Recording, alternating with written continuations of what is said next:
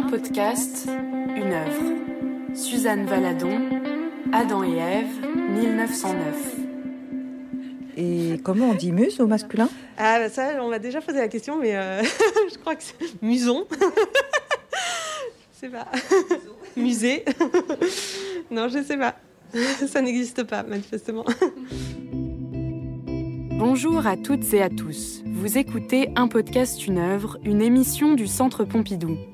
Pour cette saison, nous allons vous parler d'amour avec un S, amour qui change de genre au pluriel et soulève des enjeux esthétiques et politiques. Dans ce premier épisode, nous vous proposons de découvrir le tableau Adam et Ève de Suzanne Valadon, daté de 1909. Valadon est une artiste hors norme, une femme libre qui s'est affranchie de toutes les contraintes sociales de son époque, dans son art comme dans ses amours. Or, dans la peinture occidentale, les représentations de l'amour et du désir répondent aussi à des codes sociaux et esthétiques. Ils s'incarnent souvent dans de grands thèmes mythologiques et bibliques, comme celui de Vénus, la déesse de l'amour, et Adam et Ève. Ces grands thèmes autorisent à représenter des corps de femmes nues et sont particulièrement en vogue à partir de la Renaissance.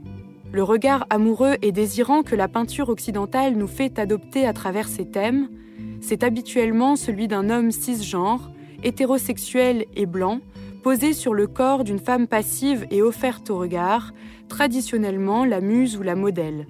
Les représentations du désir en peinture sont alors politiques. Derrière la représentation de sentiments passionnés et montrés comme universels, on peut lire une tradition de la domination du regard masculin. Pour qualifier ce point de vue, qui domine l'histoire de l'art, la pop culture et le cinéma, la critique Laura Mulvey utilise le terme de male gaze, qui veut dire regard masculin en français. Le male gaze a pour effet de réduire les femmes au statut d'objet regardé et les empêche en retour de prendre la place de l'artiste, sujet actif et désirant. Jusqu'au XXe siècle, il n'est pas permis aux femmes d'accéder aux cours de modèles vivants d'après nu masculin, des ateliers qui permettent notamment de s'atteler aux sujets historiques ou religieux qui font les grandes peintures. Que se passe-t-il quand une femme artiste s'empare du sujet d'Adam et Ève en 1909 et expose pour la première fois un homme nu peint par une femme? Quelle dynamique entre modèle et peintre se réinvente alors? Isabelle Bonzon, conférencière au Centre Pompidou, décrit le tableau Adam et Ève pour nous. Nous sommes face à un jeune couple, nu, sur un tableau qui fait 1m62 de haut et les corps prennent presque la totalité de la hauteur de ce tableau. En général, peindre des personnages presque taille réelle ou taille réelle, c'est ce qu'on appelle une peinture mégalographique. Or, ici, nous avons comme jeune femme une peintre qui s'autoportraiture, qui s'appelle Suzanne Valadon, et qui affirme son identité d'artiste. Elle s'autoportraiture nue, plus jeune qu'elle n'est à l'époque, elle a une quarantaine d'années, et surtout son visage. On a l'impression d'une petite poupée euh, qui a une vingtaine d'années, grand maximum. Et elle est très enjouée, cette euh, jeune femme nue, dans un jardin avec son amant. Et bien sûr, le thème, tout ce qui est représenté, fait penser terriblement au thème d'Adam et Ève.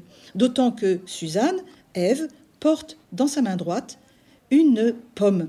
Et qu'elle est, ils sont tous les deux elle et lui, entourés d'un jardin et d'un arbre qui les euh, embrasse en quelque sorte. Les corps sont crus, sont peints d'une manière crue, directe. Il y a entre nous un cache-sexe qui est posé sur l'intimité d'Adam. Ça a été rajouté après. Ce sont des feuilles de vigne qui ont été rajoutées après pour, être, pour que le tableau soit présenté plus tard. Mais à l'origine, justement à l'origine, Adam et Ève sont totalement nus dans ce tableau. Et l'Adam, celui qui sert de modèle pour Adam, c'est son jeune amant, qui a 21 ans de différence d'âge avec Suzanne Valadon, qui, qui en a 40 et quelques.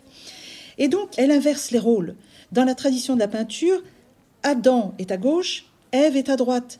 Or, ici, Ève est à gauche, Adam est à droite. Elle sert d'initiatrice. Il n'y a pas de pathos dans ce tableau.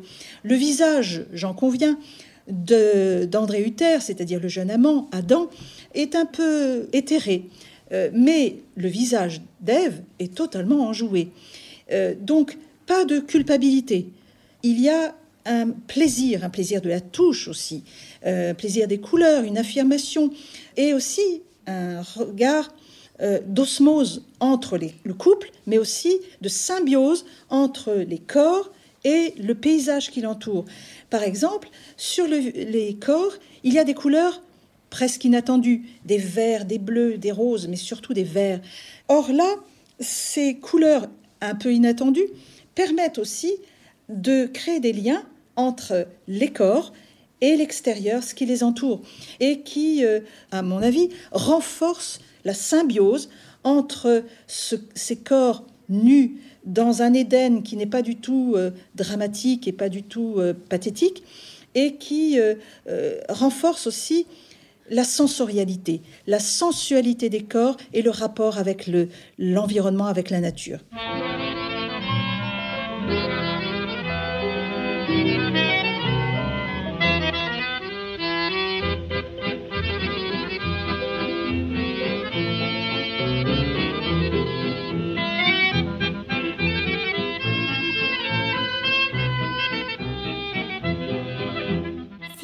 Blanchisseuse et de père inconnu, Suzanne Valadon grandit sur la butte Montmartre à la fin du XIXe siècle, où elle commence à travailler dès l'âge de 11 ans pour subvenir à ses besoins.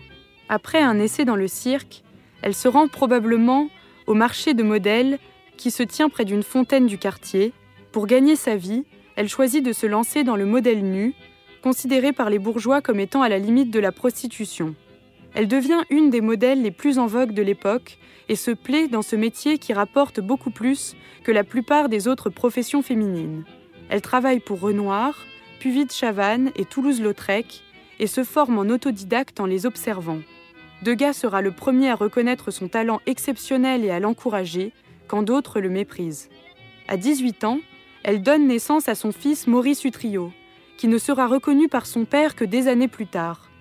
En 1896, elle s'engage dans un mariage bourgeois avec Paul Mouzy et obtient son premier atelier. Alors qu'elle est encore mariée, elle rencontre André Hutter à 40 ans. Il est un ami de son fils, apprenti électricien et passionné de peinture, et a 21 ans de moins que Valadon. Ils tombent fous amoureux l'un de l'autre, elle peint de nombreuses toiles de son corps nu, il devient son inspirateur privilégié. En 1920, elle présente la toile Adam et Ève au salon d'automne. Alors qu'à l'origine les deux personnages sont représentés totalement nus, le salon demande à ce que le sexe d'André Hutter, Adam, soit recouvert d'une feuille de vigne. Là où il est convenu pour un homme artiste de représenter une femme nue, Suzanne Valadon reçoit des réactions violentes pour sa représentation d'un corps masculin érotisé. Le journaliste et poète Arthur Cravant, fort célèbre à l'époque, va même jusqu'à la traiter de vieille salope. Cherchant à comprendre pourquoi ce tableau a déclenché des réactions si violentes, nous sommes allés rencontrer l'historienne de l'art indépendante Camille Viéville, spécialisée dans l'histoire des artistes femmes et le portrait nu. Alors probablement ce qui choque euh, dans le tableau de Suzanne Valadon, c'est évidemment que le tableau est peint par une femme. Donc euh, ça induit un regard féminin sur le corps masculin, ce à quoi on n'est pas du tout habitué à l'époque. Et par ailleurs, elle représente des corps qui ne sont pas idéalisés, contrairement à ce qui est euh, le plus communément euh, fait encore au XIXe siècle. Donc un corps idéalisé avec euh, les sexes lisses des femmes, soit la petite feuille de vigne sur le sexe masculin, soit comme dans la sculpture grecque, des sexes masculins très petits. voilà, ce genre de conventions qui là ne sont pas du tout utilisées par, par Suzanne Balanon. Alors, ce qui est intéressant avec euh, Suzanne Valadon, c'est qu'elle transgresse, mais elle transgresse euh, d'une certaine manière de l'intérieur. C'est-à-dire qu'elle a un style qui est assez affirmé, mais qui n'est pas non plus un style révolutionnaire. Euh, dans les années 10, on assiste à la naissance du cubisme, des premières abstractions. Elle, elle reste une artiste figurative, avec une palette relativement sage, finalement. Il y a ce cerne noir qui la distingue, qui cerne ses figures, mais elle garde un style assez lisible pour le public euh, de l'époque. Donc euh, sa manière de transgresser les choses, c'est vraiment donc de l'intérieur à l'intérieur des sujets qu'elle euh, choisit. Donc ici, elle choisit d'exécuter un autoportrait nu. L'autoportrait nu est un motif qui est né à la Renaissance et qui est resté longtemps très rare dans l'histoire de l'art, et ce jusqu'au XXe siècle. Et par ailleurs, c'est resté un sujet très masculin. Au début du XXe siècle, au moment où Suzanne Valadon peint Adam et Ève, euh, c'est encore un genre très marginal, mais c'est une pratique qui reste exceptionnelle et surtout qui n'est quasiment pas euh, montrée au public. Par ailleurs, ce qui est intéressant avec Suzanne Valadon et avec ce tableau, c'est qu'elle a elle-même été modèle pour artiste. Donc elle connaît de l'intérieur ce que c'est que de poser pour un peintre. Donc elle bouleverse ici la tradition de, de l'atelier en se représentant elle-même et par ailleurs, on l'a dit, dans une attitude active, c'est-à-dire qu'elle n'est pas languie, elle n'est pas couchée, elle ne s'offre pas au regard de matière passive, mais elle a cette attitude de la marche, presque de la danse, et euh, cette main tendue vers, le, vers la pomme. Et par ailleurs, autre niveau de lecture, euh, elle se met, non seulement elle se représente nue, mais en plus elle se met en scène avec son amant, avec lequel elle entretient une relation scandaleuse, puisque à l'époque, elle est encore mariée, elle entretient cette relation extra-conjugale avec un jeune homme de 24 ans. La relation de Suzanne Valadon avec André Hutter a dû probablement euh, choquer euh, les esprits euh, à l'époque. C'était quelque chose de très rare d'une manière générale dans la société française du début du XXe siècle. La particularité, c'est qu'ils habitaient Montmartre, qui est malgré tout traversé par une tradition libertaire, interlope, qui peut-être euh, favorisait euh, ce mode de vie. Par ailleurs, ce qui est, assez frappant euh, concernant Suzanne Valadon, quand on lit des articles qui lui sont consacrés peu après sa mort, c'est que l'adjectif qui revient le plus souvent pour la caractériser, c'est masculin ou viril, pour la caractériser à la fois elle, dans son tempérament, dans son attitude, dans ses choix de vie, mais aussi dans son style pictural. Donc, il y a vraiment euh, l'idée que euh, une femme forte euh, au début du XXe siècle qui, mène sa vie comme elle l'entend, ça n'existe pas. C'est une femme virile. Il faut ajouter que dans cette toile, il n'y a pas de serpent, un animal qui figure traditionnellement dans le mythe d'Adam et Ève. Ça veut dire que la sexualité du couple n'est pas représentée comme un péché. Suzanne Valadon offre non seulement une des premières représentations d'un homme nu, mais aussi celle d'une initiation au plaisir sexuel guidée par une femme plus âgée que son amant, artiste, modèle et issue des classes populaires qui se donnent tous les droits sociaux et artistiques à elle-même. Avec Adam et Ève, le couple formé par Suzanne Valadon et André Hutter illustre le couple originel et devient l'origine d'une nouvelle représentation de l'amour en peinture. Nous sommes deux drôles aux larges épaules de joyeux bandits, sachant rire et battre, mangeant comme quatre, puffant comme dix, qu'envidant d'élite, nous cognons aux vitres de l'estaminet le bourgeois difforme tremble en uniforme sous son gros bonnet. Nous vivons en somme. On est honnête homme, on n'est pas mouchard. On va le dimanche avec l'isou blanche. Dîner chez Richard, nous vivons sans gîte, goulûment et vite, comme le moineau. Au sang nos caprices, jusqu'aux cantatrices de chez Bobino la vie est diverse.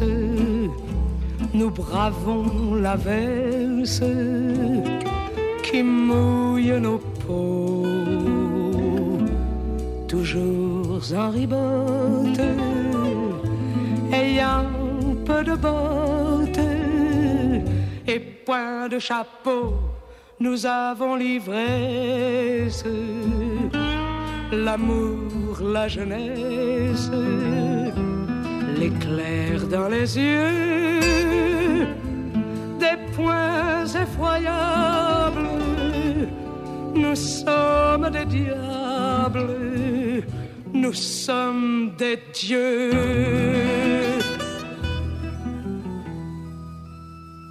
La conférencière Isabelle Bonzon, que nous avons entendue au début de l'épisode, a également une pratique de peintre.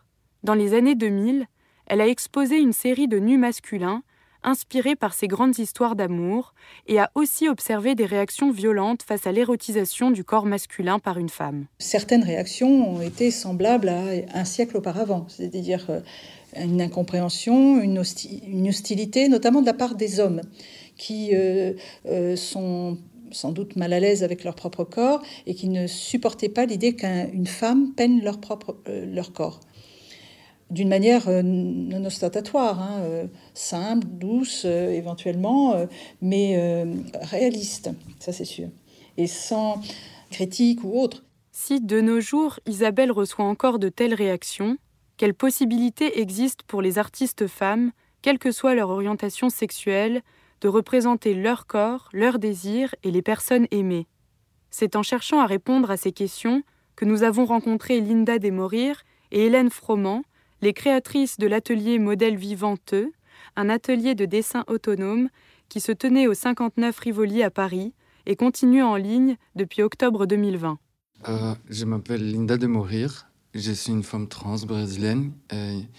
J'ai migré en France il y a deux ans.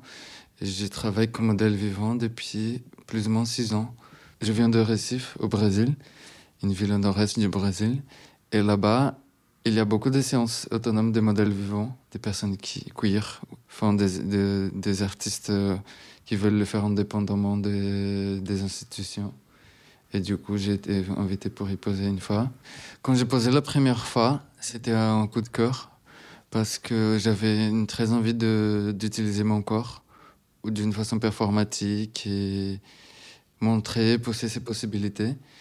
Et la première fois que j'ai posé, je me suis senti célébré alors que j'avais beaucoup de problèmes avec mon corps, étant une personne trans.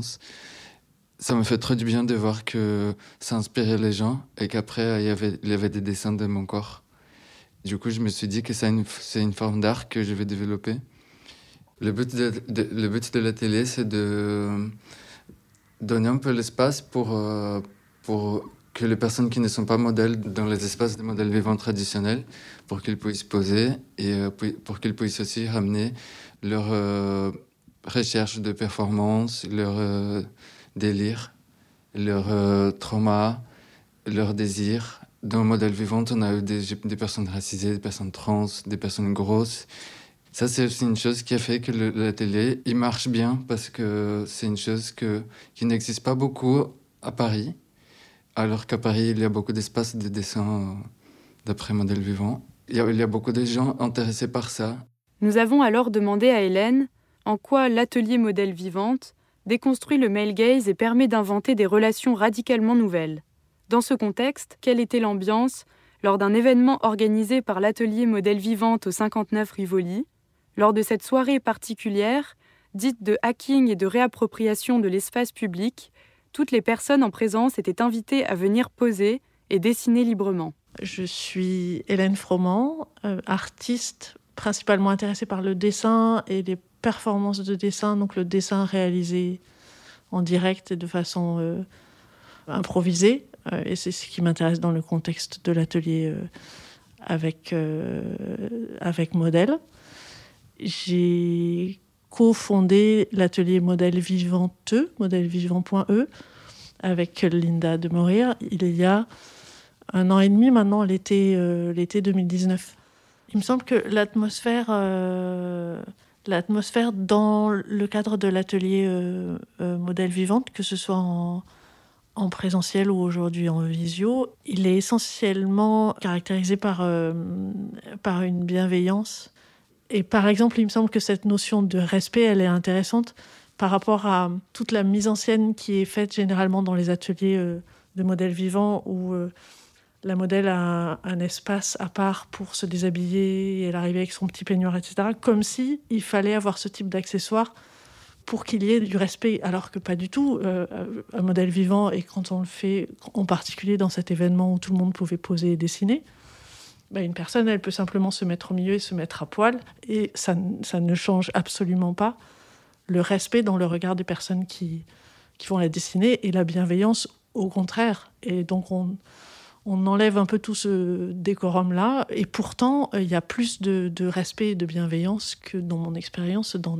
n'importe quel autre euh, atelier. Et c'est ce qui, c'est cette confiance, je pense, qui fait aussi que de plus, enfin très régulièrement, des personnes qui dessinent se proposent euh, comme modèle qu'il peut y avoir ce jeu euh, et ce changement de rôle et changement de place.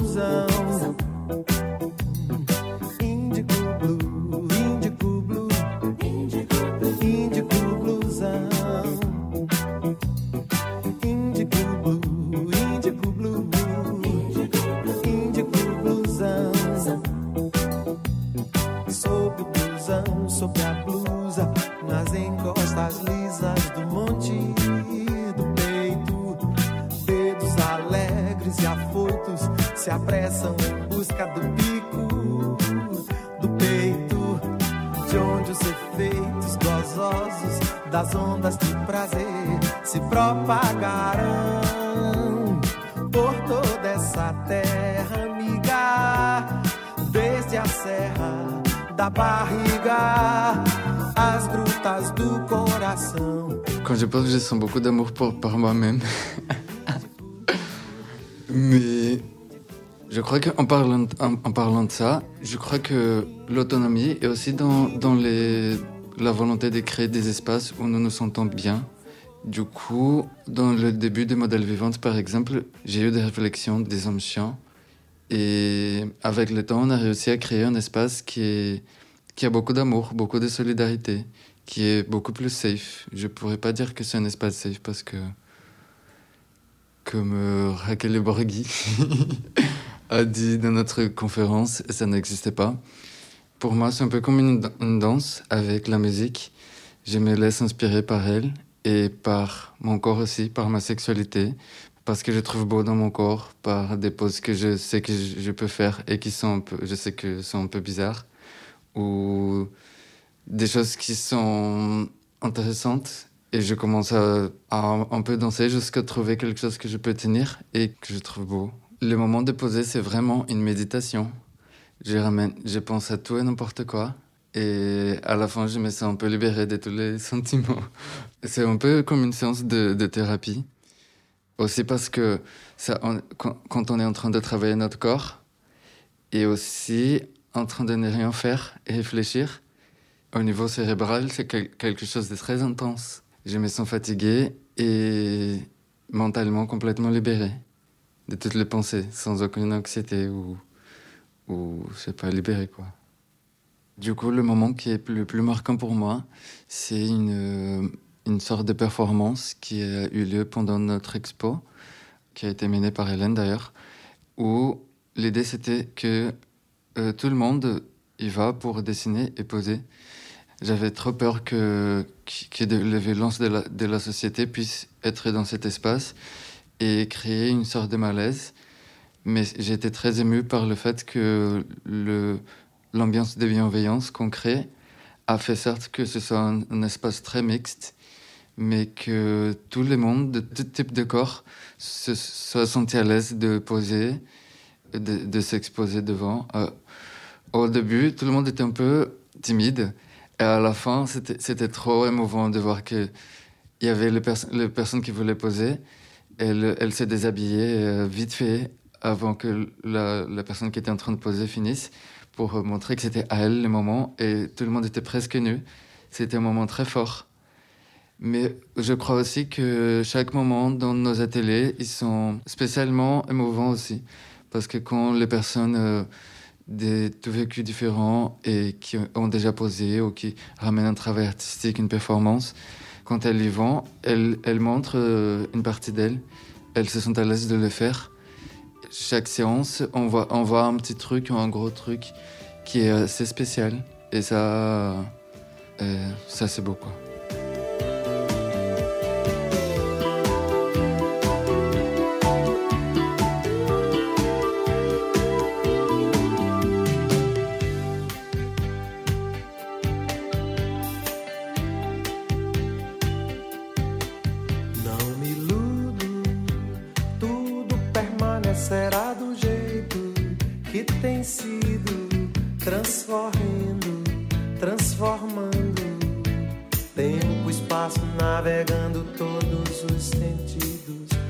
De açúcar, corcovados,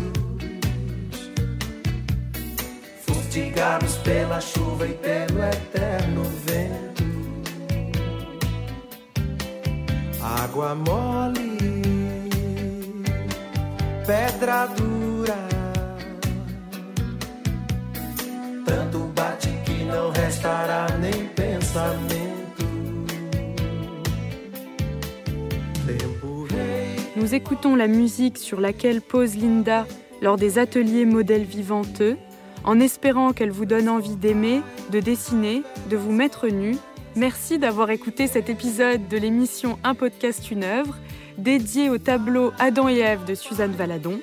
Réalisation et production Julie Micheron, direction éditoriale Clara Gouraud, montage Antoine Dahan, enregistrement et mixage Yvan Gariel, habillage musical de Nawel Benkraïm et Nassim Koussi, extraits musicaux Mon amant de la Saint-Jean de Émile Carrara, Tuileries de Colette Mani, Indigo Blue et Temporei de Gilberto Gil.